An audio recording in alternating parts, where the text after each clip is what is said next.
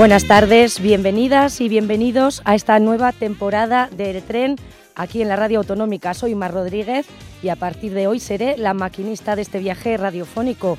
Todo un lujo estar con ustedes y proponerles paradas en algunos apeaderos que ya conocen bien, pero también en otros que iremos estrenando en los próximos días.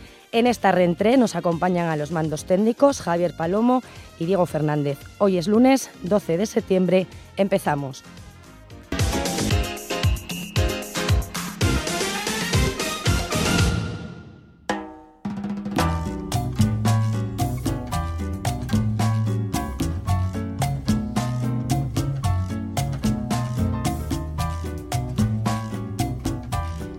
Comenzamos curso en lo escolar, en lo laboral, retomamos actividades que aparcamos en verano. Nosotros aquí en RPA estrenamos esta nueva temporada del tren. En fin, septiembre es un mes de nuevos comienzos y por eso ahora vamos a hablar con alguien que también inicia una nueva etapa. Toño Velasco es artista visual, diseñador y docente y seguro que muchos de ustedes le conocerán por cualquiera de sus múltiples facetas, que no son pocas. Bienvenido al tren, Toño, ¿qué tal? Hola, muy bien, muy bien. Lo primero, daros la enhorabuena por el, por la reentré, por la vuelta al cole y, a ti y a ti especialmente como maquinista de este tren. O sea que bienvenidos también, ¿no? Estamos todos de bienvenida. Muchas gracias, Toño. Pues nada, sí, comenzamos curso y tú estrenas taller. Sí, yo estoy como un niño con zapatos nuevos porque, bueno, pues por, por temas mm, que la verdad es que no sabría muy bien explicar por qué he tenido que cambiar de taller, porque tenía un taller que era un piso, un piso familiar, y bueno, pues hemos decidido venderlo, pues, pues somos cuatro hermanos y hemos decidido deshacernos de él, y entonces, pues bueno, yo me encontraba con el tema de buscar un nuevo espacio para, tanto para realizar mi trabajo como pintor, como también para impartir mis, mis clases, mis talleres. Entonces, bueno, pues la verdad es que he tenido muchísima suerte y he encontrado un taller que está perfecto, porque está en el centro de Oviedo, está, es, es, algo mágico, porque he encontrado un taller en el centro de Oviedo, a cinco minutos de la Calluría, pero que estoy como en el campo, porque estoy, escucho pajaritos, veo prado delante, es casi un entorno casi rural, es un espacio, esos espacios mágicos que se generan en la ciudad, que aunque estés en el centro de la ciudad, eh, eh, bueno, voy a desvelarlo, está en la zona de, de, del acueducto de Oviedo, que habrá mucha gente que, que incluso no sepa que hay un acueducto en Oviedo, en la zona de los Pilares, y es una zona que es en la falda del Naranco, muy cerquita del centro de la Losa y de la Estación del Norte, y es un espacio maravilloso, la verdad, muy contento. ¿Y fue muy dura la, la mudanza? Bueno, las mudanzas son horribles. Yo creo que yo creo que el que diga lo contrario miente, ¿no? Y además una mudanza que es partir de un piso familiar en el que te has criado, en el que hay un montón de recuerdos. Hombre, he tenido la suerte de contar con mis hermanos, que somos todos un equipazo, y me han ayudado mucho, ¿no? Pero, pero emocionalmente sí que ha sido duro, porque deshacerme de ese espacio en el que he vivido tantos años con mi familia, con mis padres que ya no están con nosotros, eh, sí que ha sido un poco duro, pero yo ya llevo unos un mes aquí en el nuevo local y ya casi me he olvidado de todo y estoy disfrutando de este espacio nuevo que es una maravilla. Mm. Y bueno, creo que esta semana ya has comenzado las clases. ¿Cómo está siendo este nuevo inicio? No solo un pues septiembre normal, sino doblemente inicio para, para ti. Muy contento porque, porque el cambio ha sido para mejor, sin duda, porque es un espacio más grande, es un espacio más luminoso, tengo muchísima altura, tengo casi cuatro metros de altura en el espacio, son 80 metros de local y, muy bien, la gente la verdad es que lo ha recibido muy bien, además como estamos en ese entorno que es casi campo, en el que ahora todavía hace bueno y se puede estar ahí como un patio delante y se puede estar un poquito también en la calle, descansar, en hacer descansitos así en la calle, con el prado y la gente está muy contenta y yo también, la verdad, está teniendo bastante bastante éxito, sí, sí, muy contento, porque también a la gente le gusta estrenar un espacio. ¿no? Entonces yo tengo alumnos desde hace muchos años, tengo alumnos nuevos, pero también tengo alumnos que llevan muchos años conmigo, que han estado conmigo incluso en otros locales que tuve en el pasado y, ahora en este nuevo pues están como yo, súper ilusionados. Y entonces no echas nada de menos del taller del edificio de los antiguos Alsas, donde dejaste además esa huella de las trece plazas obetenses que pintaste en cada una de las trece plantas. Cuéntame un poco, ¿cómo es también sí, despegarte hecho, mucho de menos. Eh. He hecho mucho de menos ese espacio, sobre todo la altura, porque allí estaba en una planta 8 con vistas al Naranco. Aquí también veo el Naranco, pero de otra manera, porque aquí estoy en un bajo, en un local bajo, veo el Naranco desde la falda, por decirlo de alguna manera, y allí lo veía desde las alturas, desde el octavo, de ese edificio de los Alsas, ese edificio maravilloso de Castelao, en el que, como tú dices, pues yo llevaba invirtiendo seis años en un proyecto que se llamaba se llama 13 plazas, 13 plantas, en el que pinté una plaza de Oviedo en cada planta, y ahí dejé ese legado, ¿no? Sí, sí, sí he hecho, sí he hecho un poco de menos ese espacio, pero bueno, hay que mirar siempre hacia adelante, ¿no? Entonces, ahora espero que en este nuevo barrio en el que estoy, pues, pues de alguna manera, como yo creo que el artista de alguna manera tiene que ser transformador, espero que poder ir haciendo pequeñas transformaciones en el barrio de alguna manera, ¿no? No sé cómo, pero algo me inventaré. y en esta nueva andadura que comienzas en lo, en lo artístico, ¿supone algún cambio o estás embarcado en proyectos que vienen de atrás o cómo, en qué punto estás? Pues, mm, pues supongo que un poco de todo, porque por un lado es un espacio muy grande en el que puedo trabajar con formatos mucho más grandes que de los que podía trabajar en el otro local. Y, sí, en cada espacio parece que pintas de diferente manera, ¿sabes? No, no sé, no sé explicarlo, es algo que no mm, tiene más que ver con la magia que con otra cosa, porque, porque sí, en un espacio diferente pintas diferente. No, no sé el motivo, no sé realmente qué es lo que lo motiva, pero sí, sí, estoy pintando un poco diferente. Es verdad que estoy arrastrando un proyecto que llevo ya unos años eh, haciendo un proyecto que es pintar Oviedo, ¿no? Estoy, estoy casi toda la obra la estoy basando en, en, pintar esos tránsitos míos por la ciudad, ¿no? En, reflejar este Oviedo de hoy y sigo pintando, sigo pintando con eso, pues con, con la idea de hacer una gran exposición sobre Oviedo pues eh, este año. ¿eh? No puedo desvelar todavía dónde, pero, pero sí, este año voy a hacer una, una gran exposición sobre Oviedo y estoy trabajando mucho en ello, sí. Sí, mira, me decías eh, acerca de esa idea que tienes de poder de alguna manera cambiar o intentar cambiar la realidad social del barrio. Mm, no sé, ¿qué te bulle en la cabeza que para el futuro? Quizá otro ensayo que siga la estela de aquel que dedicaste a la burla, con aquella polémica que se generó en torno al retrato de Bárcena sacando la lengua, o un ensayo sobre la, ceguera tipo Saramago. ¿Qué pasa por la cabeza de Toño Velasco? No, no tengo pensado trabajar en esa línea. La línea de ensayo sobre la burla, pues pues fue un proyecto que, que, tuvo sentido en el momento en el que lo realicé, que fue por ahí por el 2010, 2011 en un momento en el que, en el que bueno, pues estábamos en una crisis eh, sobre todo política, aparte de la económica, estábamos en una crisis política muy fuerte en la que estaban arrasando con los derechos de, la mayor parte de la ciudadanía y eso mm, me encolerizó mucho y, de ahí surgió un poco ensayo sobre la burla, ¿no? que era un proyecto eh, con tintes políticos, satíricos y, bueno, pues bastante bastante iracundo en el fondo, ¿no? Y, yo de alguna manera he evolucionado. Eh, en estos años, pues de alguna manera he entrado un poco en, cierta armonía. No mm, he descubierto que se vive mejor, un poco más tranquilo, menos furibundo. Y, a lo mejor pues me he convertido en un pintor un poco más costumbrista, en el sentido de, de, mostrar la sociedad en la que vivimos pero no tanto como un ensayo sobre la burla en la que pretendía de alguna manera ser detonante de un cambio social. ¿no? En ese sentido, le, le, paso el relevo a otros, yo creo, ¿no? porque me llevó muchísima energía y, y, la verdad es que quedé agotado después del ensayo sobre la burla, en ese sentido. Toño, tú naciste en Valladolid, pero ya de chaval volviste a la tierra de tus padres, aquí a Asturias, y desde entonces te has convertido, bueno, un personaje ligado a Oviedo en múltiples sentidos. ¿Se parece el Oviedo al que llegaste de chaval al Oviedo de hoy en día? ¿Qué te parece la polémica respecto, por ejemplo, a las fiestas de San Mateo, a la realidad social de, del Oviedo? Bueno, vamos a ver, vamos a ver. Eh, eh, respecto a Oviedo, o sea, Oviedo es mi ciudad. O sea, yo nací en Valladolid, hasta los 14 años viví allí, pero mi familia, mi madre nació en la calle Oscura y se crió en el Naranco, en la Avenida de los Monumentos. Mi padre es de Arriondas, nació en Arriondas, bueno, era de Arriondas, nací, y, siempre he estado vinculado a Asturias de una forma muy fuerte. Es decir, yo siempre me he sentido asturiano.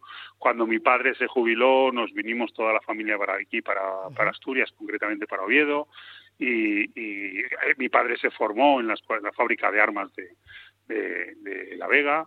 Entonces sí, estoy muy, muy vinculado a esta ciudad y es una ciudad que adoro. Es una ciudad en la que creo que tenemos una calidad de vida increíble. Eh, eso por un lado. Es una ciudad que yo amo mucho y, transito mucho. Es una ciudad en la que se vive muy bien, en la que podemos ir caminando a todas partes. Una ciudad muy limpia, muy respetuosa, con, una, con un paisanaje eh, eh, maravilloso.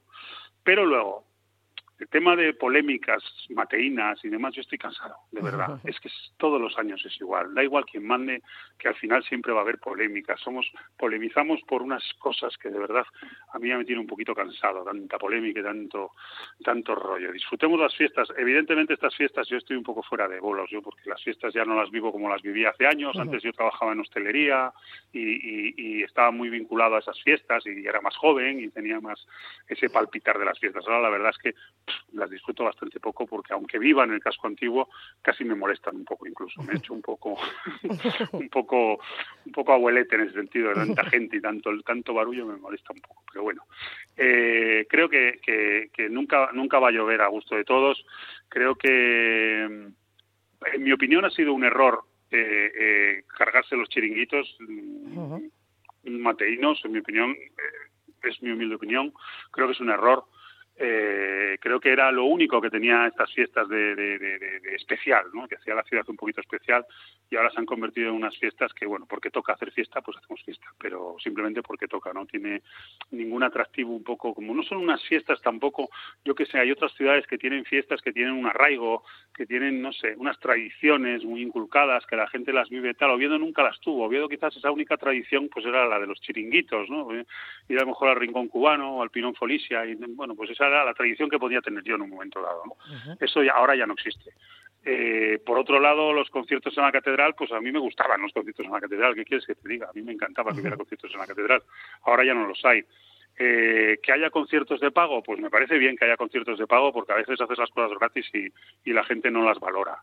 Pero que pero que sean conciertos tan sumamente caros y tan lejos, pues y tan malos, por cierto, porque la verdad es que creo que la he estado echando un ojo a la programación y creo que la programación es bastante, es bastante floja para una, para una ciudad como Oviedo. Pero bueno, eso son críticas a nivel personal, no son críticas que me lleve la sangre en ello. Seguro que se podían hacer unas fiestas mejores y seguro que también se podían hacer unas fiestas peores. Por lo tanto, bueno, vamos a dejarlo en un 5 velado y sobre todo en el deseo que lo pase todo el mundo bien y, y dejarnos de polémicas, ¿no? que la gente disfrute de la ciudad, que es lo importante. Bueno, pues Toño, hablando de música, abrimos esta entrevista con una canción de Baudí Cavalcanti que compuso expresamente para ti. ¿Fue una sorpresa? ¿Te la esperabas? Baudí es increíble. Baudí es un es un gran amigo, es un amigo brasileño, pero ya es ya es más de Oviedo que, yo, yo creo. Eh, que lo conozco desde hace muchísimos años y nos queremos un montón. Y un día sí, un día se me plantó, bueno, habíamos quedado para comer y, y me subió a la furgoneta y, y me recitó unos poemas y me dice, es que te he hecho una canción. Y es verdad, me había hecho un chachachá que hablaba de una visita que hizo previamente a mi taller hacía, hacía un tiempo. Y pues sí, ha compuesto un, un, chachachá que han hecho un videoclip de hecho y, y, va a estar en su nuevo disco y estoy súper orgulloso, vamos, no, no me lo creo, la verdad es que me emocioné muchísimo y cada vez que la escucho la bailo y me emociono por igual, porque es una canción súper bailable, que yo recomiendo. Es muy eh, bonita. que escuchéis a todo el mundo. ¿eh? Se titula Lienzo Blanco, me parece que es, y, y, la podéis escuchar seguramente todos en Spotify o, en YouTube, imagino. Bueno, pues Toño Velasco, artista, muchísimas gracias por, subir, por subirte al tren con nosotros en esta nueva temporada. Un abrazo muy grande. Un placer y mi deseo de que este tren pues llegue muy lejos. Un abrazo muy fuerte. Un abrazo.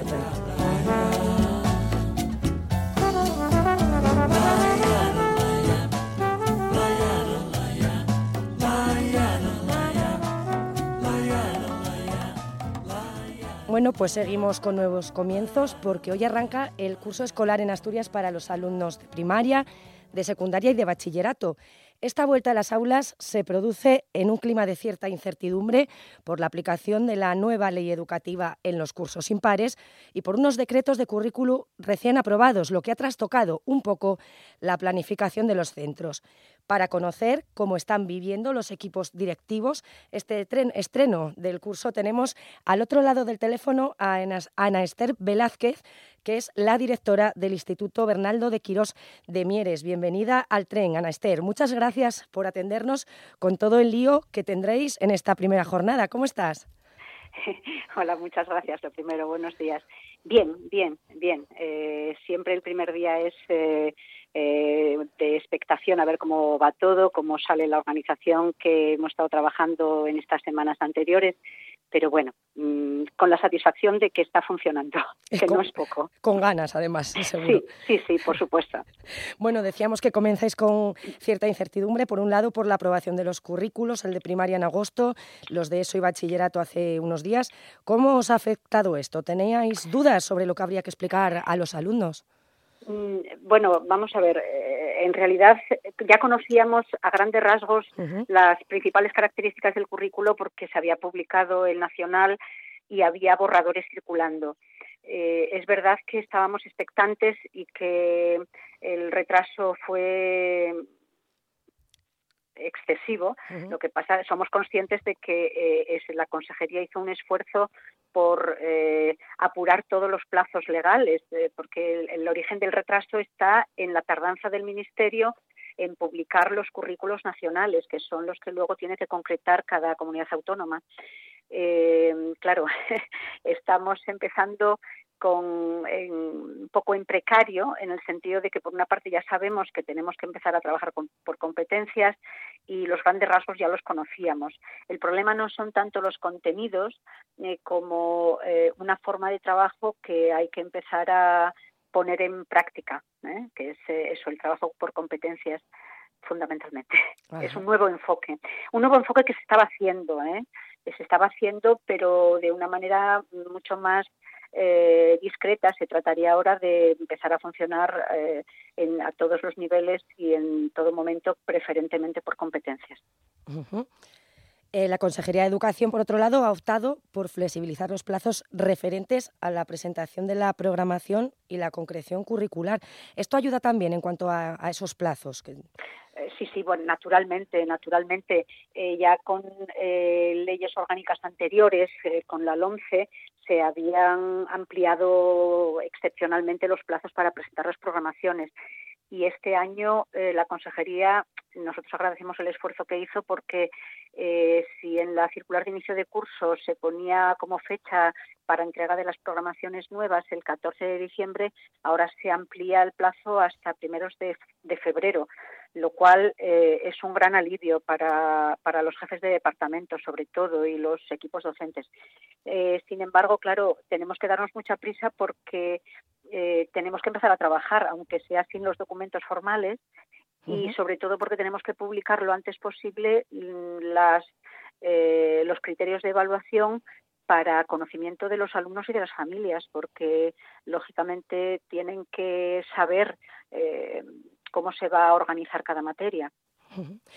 Y bueno, las clases ya comienzan hoy, han comenzado, pero la nueva convocatoria para el profesorado interino será mañana, con lo cual no se incorporarán hasta el próximo lunes, si no me equivoco. Eso es, eso es, eh, eso es. En esto creo que, que, hay directores y directoras de centros que, bueno, preferían ¿no? que fuera, hubiera sido un poco antes el llamamiento.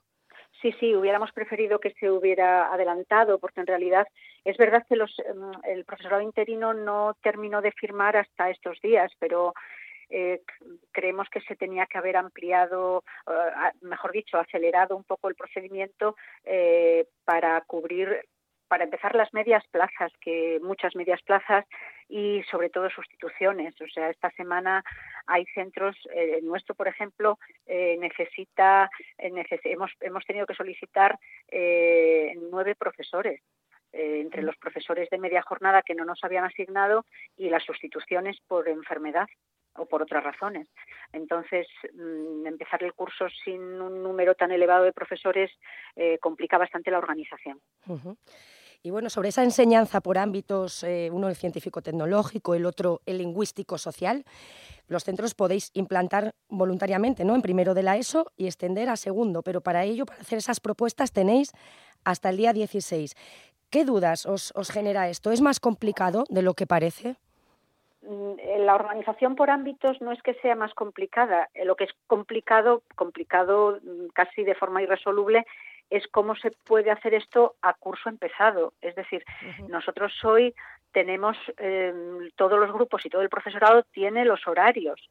Entonces, el organizar mm, eh, los ámbitos que eso implica unificar dos materias para el ámbito lingüístico y social y tres materias para el científico tecnológico eh, matemático eh, significa hacer en la práctica los horarios del centro de nuevo.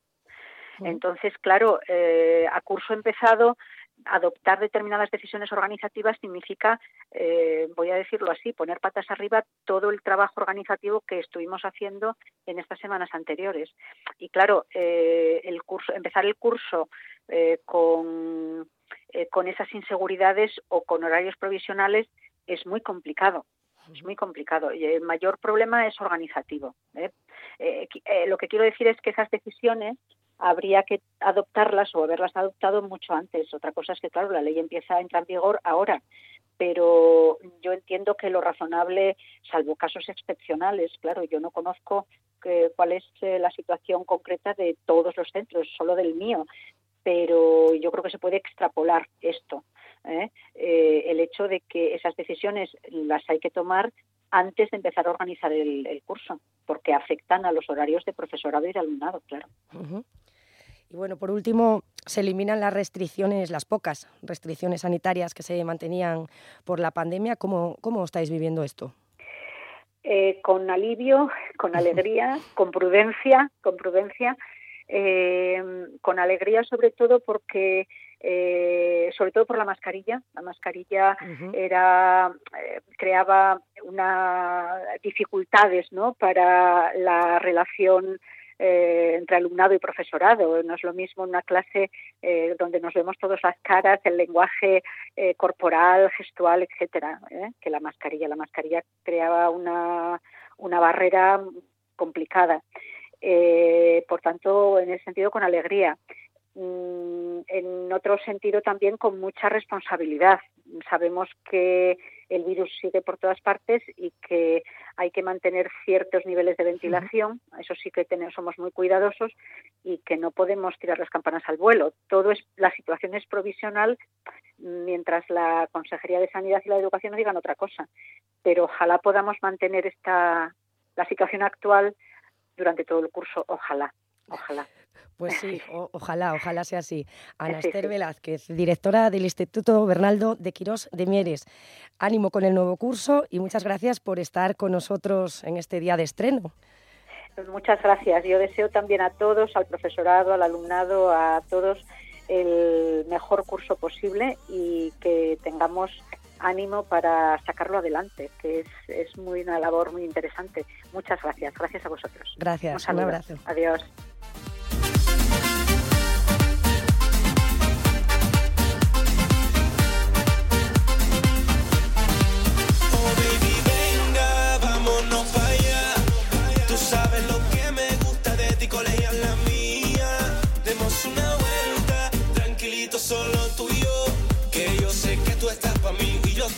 Así que vámonos.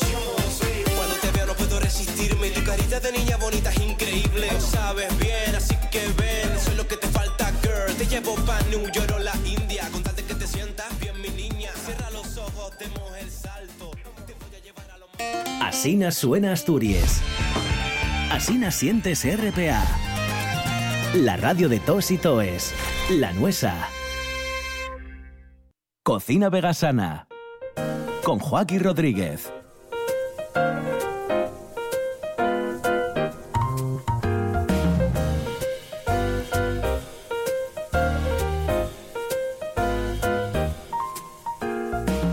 Retomamos ahora nuestra sección Cocina Vegasana con la guisandera Joaquín Rodríguez. Buenas tardes, Joaquín. ¿Qué nos vas a enseñar a cocinar hoy? Muy buenas.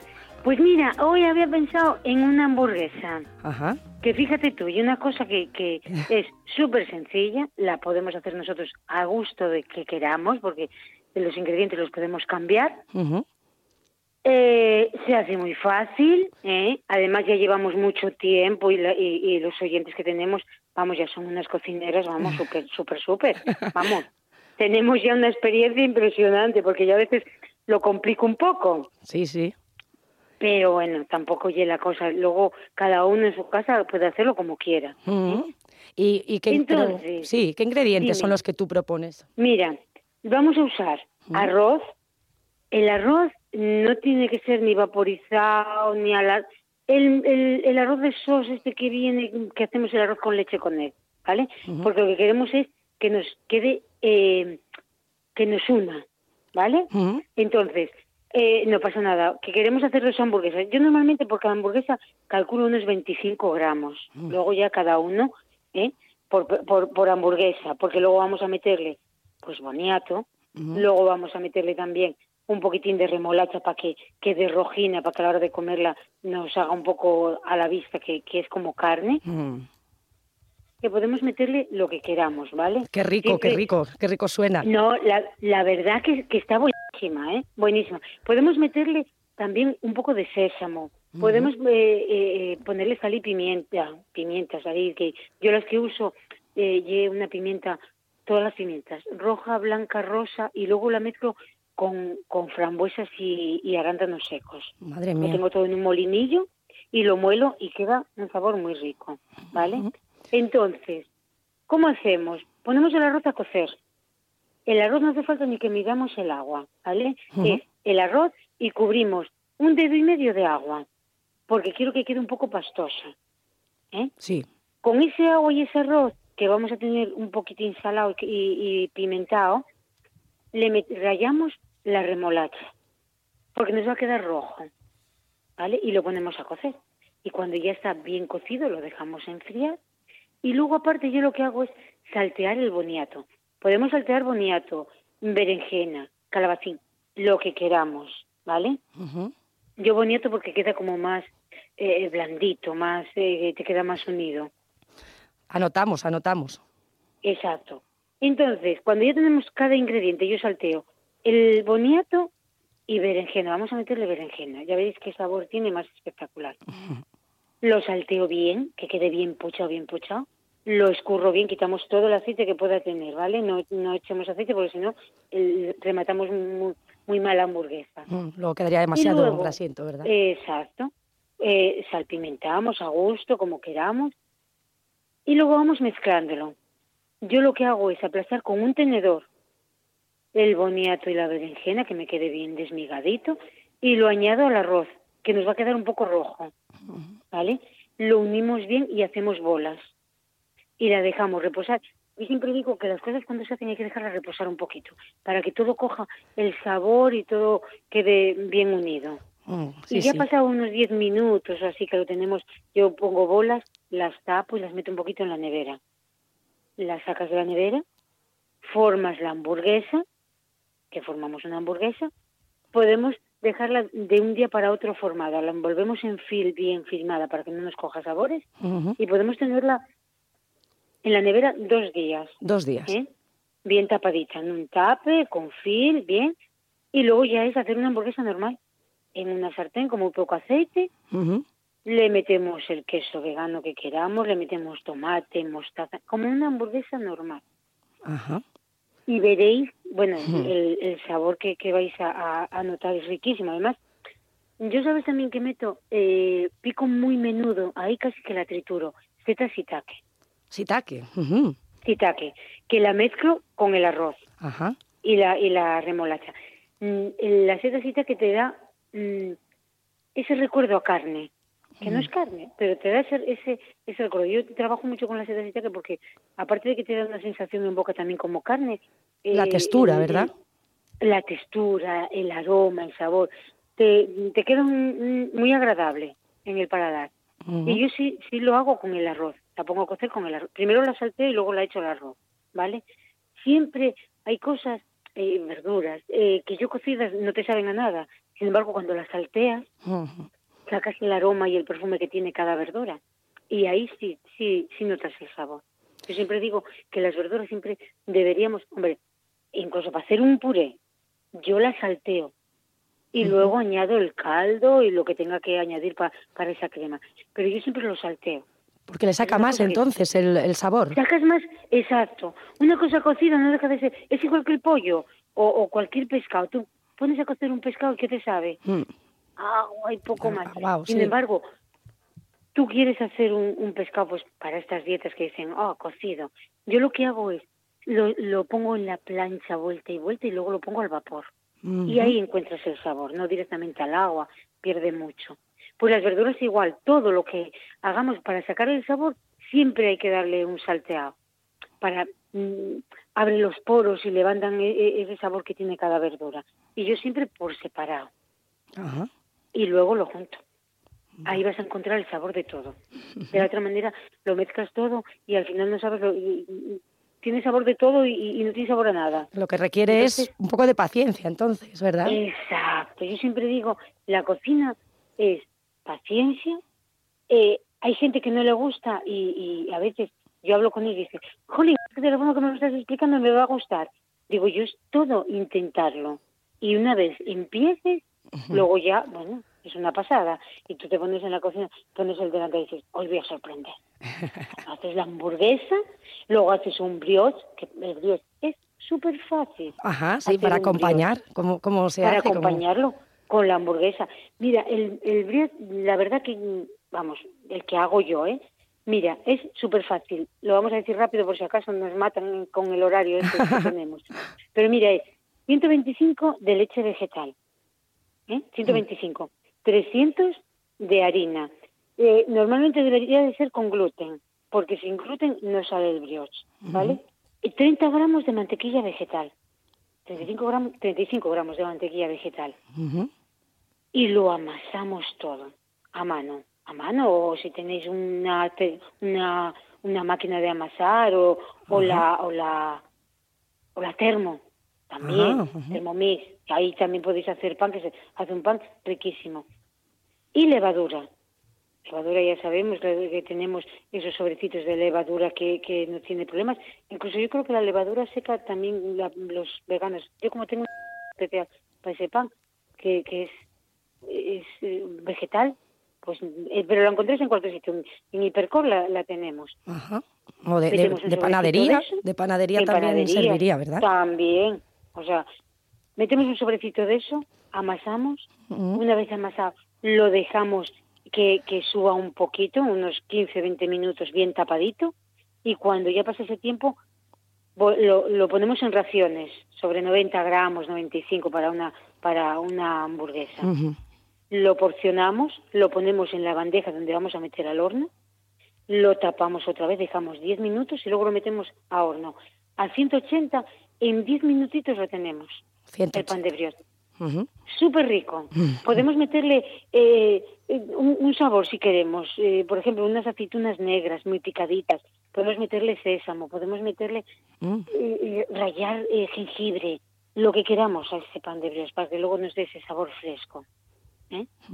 Y tenemos un pan de brioche de, de, de muerte para esa hamburguesa. Apetitoso, apetitoso, Joaquín. Probarlo, ya veréis. Está bueno. Y si tenéis alguna duda, yo siempre lo digo, me podéis llamar o mandar un WhatsApp al restaurante que yo siempre os voy a contestar con cualquier duda que tenga, porque hay veces que lo digo y me dice la gente, ¿segura? Digo yo, sí, sí, sí. Yo tardaré a lo mejor en contestarte, porque yo a lo largo del día, como estoy tan liada en la cocina, no, pero luego cuando llega la noche miro y, y- y me gusta contestar a, a- a todo el mundo con cualquier duda. Claro, Mira, ayer me llamó uno de, de Nicaragua para decirme si le podía Oh. dar la receta de la fabada. Madre mía. Sí, hombre, sí. Pues, Está Pues muy sí. bien, está muy bien, Sin ayudando a, a- los oyentes, ¿verdad? A que hagan sus pinitos en la cocina. Sí, porque además, mm, vamos a ver, no hay ningún truco y, y traer contenta a la gente y que la gente se sienta feliz y que te, para mí es un orgullo que me digan que quieren hacer la fabada como la hago yo. Claro. Vamos, me, me, me, me pone y digo, sí, sí, por supuesto que te doy la receta, no hay ningún, no hay ningún truco. Hoy día no hay, puedes tener algún truco y decir, bueno, pues hay que asustarla de vez en cuando con agua fría o el producto tiene que ser bueno. Ese es el, el truco, pero luego al final eh, la receta es la receta y cada uno lo va a hacer con el cariño y con todo eso y a mí me, me vamos, me, me encanta. Me encanta que me digan, oye, ¿podrás darme la receta? Gente que dice, oye, este, esta tarta de queso vegano, ¿me das la receta? Claro que sí, ¿cómo te voy a dar la receta? claro. Por supuesto que sí, no, no hay ningún secreto, es producto y querer hacerlo y a mí, bueno, me encanta. Además, estas recetas veganas las pueden degustar los oyentes también en el restaurante El Cordial, ¿verdad? En el municipio de sí, Oviedo. Y pues también sí. tiene, tenéis recetas tradicionales para los no veganos. Exacto, sí, somos ahí un poquitín mix, tenemos de todo un poco para que la gente se sienta eh, a gusto y venga a disfrutar, porque hay gente que es vegana pero su acompañante no. Claro, un poco de variedad para... Exacto, pues sí, pues sí. Muy bien. Pues Joaquín Rodríguez, guisandera, muchas gracias por acompañarnos en esta nueva temporada del tren. Hasta la semana que viene, un abrazo. Pues gracias a vosotros y un besazo muy grande. El viernes en Noche tras Noche reivindicamos que el occidente asturiano también es tierra de sidra. Mira, por cierto, hicimos un, espacio especial para Sidra Solleiro, que es la sidra de, del occidente de Asturias, que de aquella no estaba tan rica como ahora, y me acuerdo siempre aquella aquel stand que tenía Sidra Solleiro, la primera sidra, marca de sidra de, del occidente asturiano. Nos escuchamos el lunes a partir de las 9 en Noche tras Noche.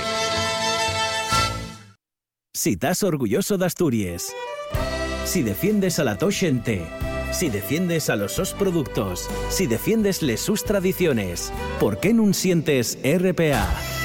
RPA, asturiana como tú. RPA, la radio del Principado de Asturias.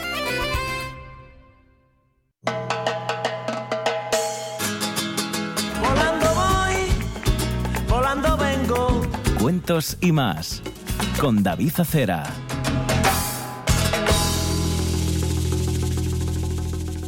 Pues ahora estrenamos nueva sección. En ella hablaremos de cuentos, de aves y de muchas más cosas. Porque los cuentos son como los pájaros, que van de país a país, de continente a continente, adaptándose al lugar donde llegan, pero sin renunciar nunca a lo que son. Así que hablaremos de pájaros y también de viajes de cuento, todo con nuestro colaborador David Acera. Hola David, ¿qué tal? Bienvenido al tren. Muy buenas, pues muchísimas gracias. Hoy creo que nos vas a hablar de la perdiz pardilla. Sí, os voy a hablar en general a lo largo de unas cuantas semanas, como tú bien has dicho, sobre cosas que vuelan, ya sean los cuentos, ya sean los viajes, ya sean las aves. Y hoy quería, para empezar, eh, bueno, pues comenzar las cosas como todas. ¿Por dónde hay que comenzar las cosas, amiga? Por el principio. Por el principio. Y el principio de uno siempre suele ser la infancia. Y quiero hablaros de uno de los pájaros de mi, de mi infancia, que es la, como tú bien dices, la perdiz pardilla. Yo tuve la suerte de tener un abuelo que antes de militar durante la guerra de España o, o guerra civil que hubo en el siglo pasado, pues fue, fue niño pastor. Y cuando ya se hizo abuelo, no subía a sus nietos al puerto de la Bachota, eh, actualmente integrado en el espacio natural de las Ubiñas, no a trabajar como hacía él, sino a veranear en una majada de pastores, en la majada del Cheu, que está a la sombra de la mesa, un sitio idílico donde había de todo, pues, muchísima fauna. Y entre otras, unos pajarillos que a mí me empezaron a llamar la atención, ¿no? Porque digo, si parecen gallinas pequeñas. Y luego ya me explicaron que eran perdices. Allí en, en la zona no dedicada al pasto, porque sí que es verdad que hay una campiña muy extensa, pero siempre los pastores, por lo menos tradicionalmente, aunque ahora de vez en cuando se mete un poco de cerilla, ¿no? Pero tradicionalmente siempre se respetaban ciertas zonas de lo que nosotros allí llamábamos gordizos, que también se llama pues piornos, brezos, bueno, este tipo de plantas arbustivas que eran el hogar de muchísimas aves, entre otras la perdiz pardilla. La, la perdiz pardilla es eh, una perdiz de porte pequeño similar a la que conocemos eh, y que está más extendido, la perdiz roja, que es la que suele cazarse en los cotos y estas cosas, pero esta eh, es una perdiz mucho más pequeña, más delicada, con las mejillas rojas y el cuerpo gris, que se esconde siempre entre los gorbizos, entre los piornos, los brezos, y sale un poquito a, a comer eh, todo tipo de gramíneas, insectos, etcétera. Y bueno, pues esta perdiz, eh, eh, os tengo que comentar que estamos en la zona, mm, somos, digamos, la frontera sur de su distribución. Es una perdiz euroasiática que en el resto de Europa fundamentalmente eh, es una es un ave de, mm, de planicie, de estepa, pero aquí en España solo existe en Pirineos y en toda la zona, en todo el sistema montañoso cantábrico y hasta el norte de, de Portugal. Es un ave, para nosotros, un ave de montaña, porque no está adaptada a los grandes calores que hay en el resto de España. Y sí que os he de decir, pues eso, que en Asturias marcamos su tope por la distribución sur, que con el cambio climático pues es otro ave que probablemente se nos vaya, se nos Mm. escape, que a día de hoy ya su población está muy muy diezmada y fragmentada. Hay zonas fuertes todavía, como Somiedo, como Degaña. Eh, las poblaciones un poco que yo conocí, pues son poblaciones bastante más residuales. Y bueno, siempre comentar que, que siempre hay desaprensivos que intentan también eh, cazarla. Es una ave que está absolutamente prohibido su caza, aunque hay escopeteros, voy a decir más que cazadores, que de vez en cuando le tiran, ¿no? Y esas son las amenazas de este ave, ¿no? Además de, del cambio climático, pues la acción de unos desaprensivos que, también siguen intentando cobrarse, cobrársela como pieza cinegética, ¿no? Cuando es absolutamente algo que no se debe de hacer, que está prohibido y que a veces uno piensa, respetando también esa actividad y entendiendo que forma parte de la cultura de nuestros pueblos que yo conocí en nuestros campos, que el mundo está cambiando mucho eh, y que particularmente las aves son seres eh, que están llamados o se están en- entrando en un proceso fuerte de extinción y yo animo a la gente también a probar con cámara a Ajá. capturar a los animales con y particularmente a las aves con cámara. Tiene la emoción que también se puede entender, encontrar en otro tipo de actividades, también te la llevas para casa y permites que otro siga disfrutando de ese ave para el futuro, ¿no? Ujú. Sí, David, pues además de ser un apasionado de las aves, bueno, mucha- muchos de nuestros oyentes te conocerán por tu profesión como narrador oral y tengo entendido que dentro de muy poco vas a impartir un curso de iniciación en Pola de Somiedo. Cuéntanos. Pues sí, en una de precisamente de las áreas de distribución de nuestra invitada de hoy, de la perdiz pardilla. A mí me gusta mucho la zona rural, me gustan mucho los pueblos de, de alta montaña. Con Somiedo tengo una relación muy especial, como la tengo con todo el Valle del Huerna. Eh, seguramente, bueno, pues sea feliz en tierra de perdices.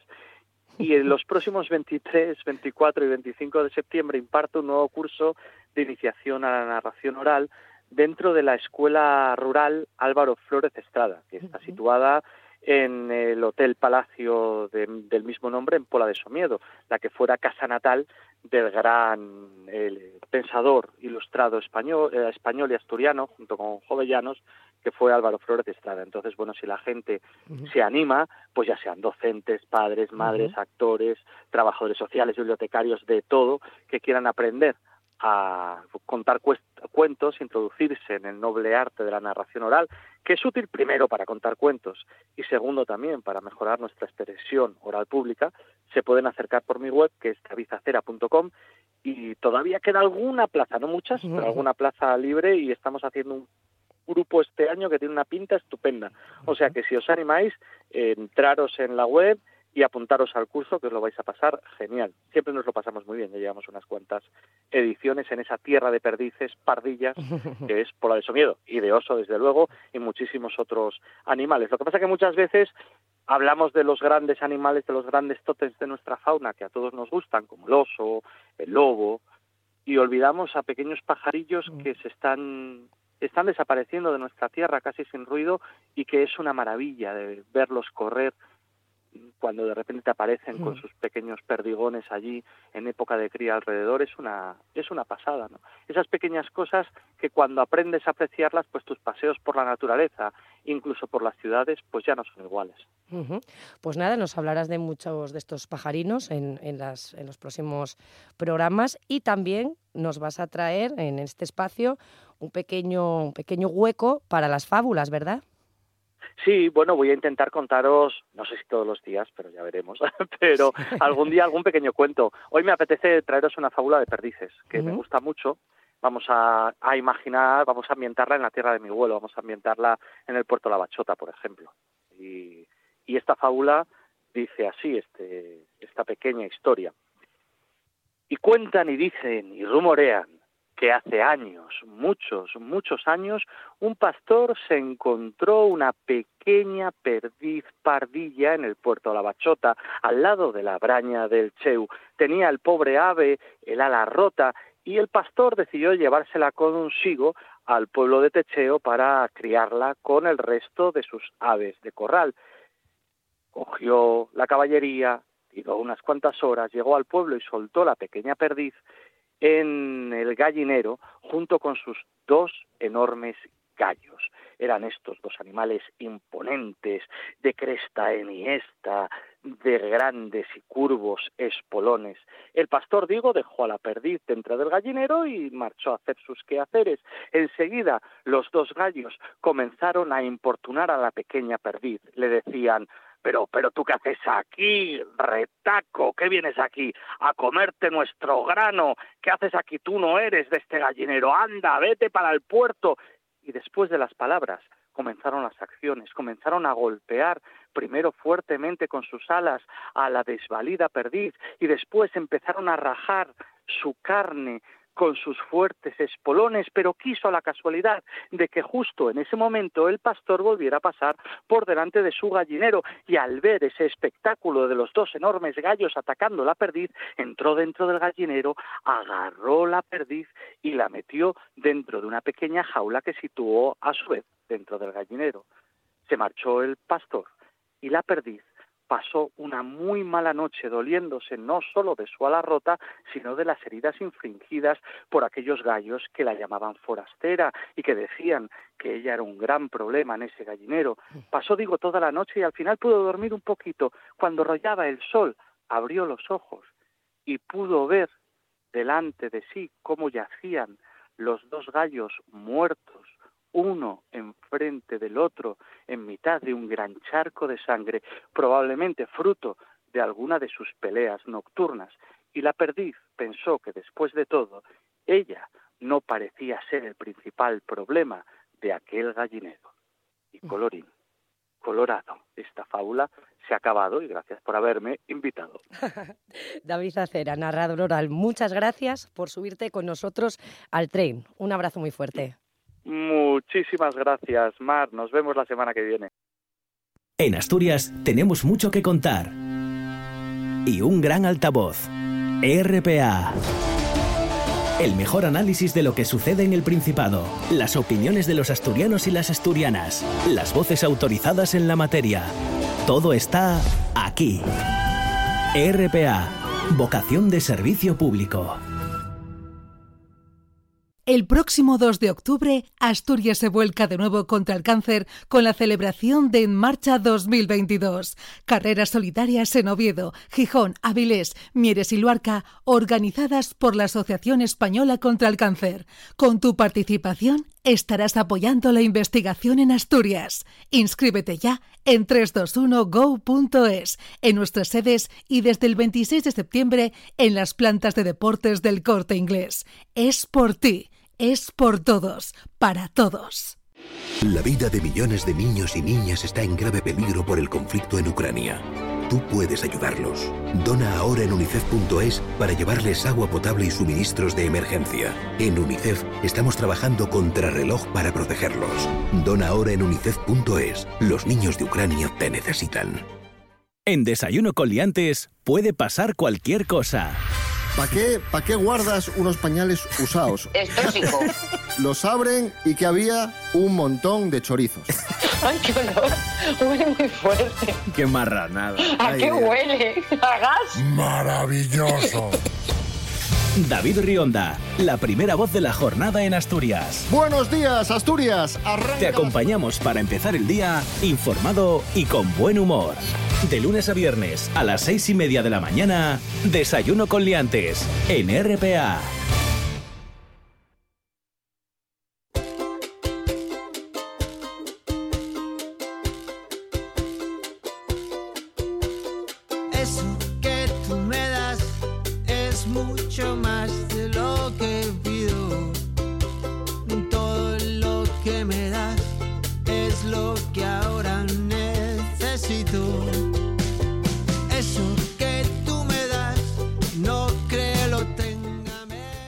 Pues llegamos ya al final de este primer viaje del tren en su nueva temporada. Espero que lo hayan disfrutado. Mañana no estaremos con ustedes porque la radio autonómica emitirá en directo el debate de orientación política desde la Junta General del Principado. Pero nosotros volveremos el miércoles, como siempre, a la una y cinco de la tarde. Sean felices. Así que gracias por estar, por tu amistad tu compañía. Eres lo lo mejor que me ha dado la vida.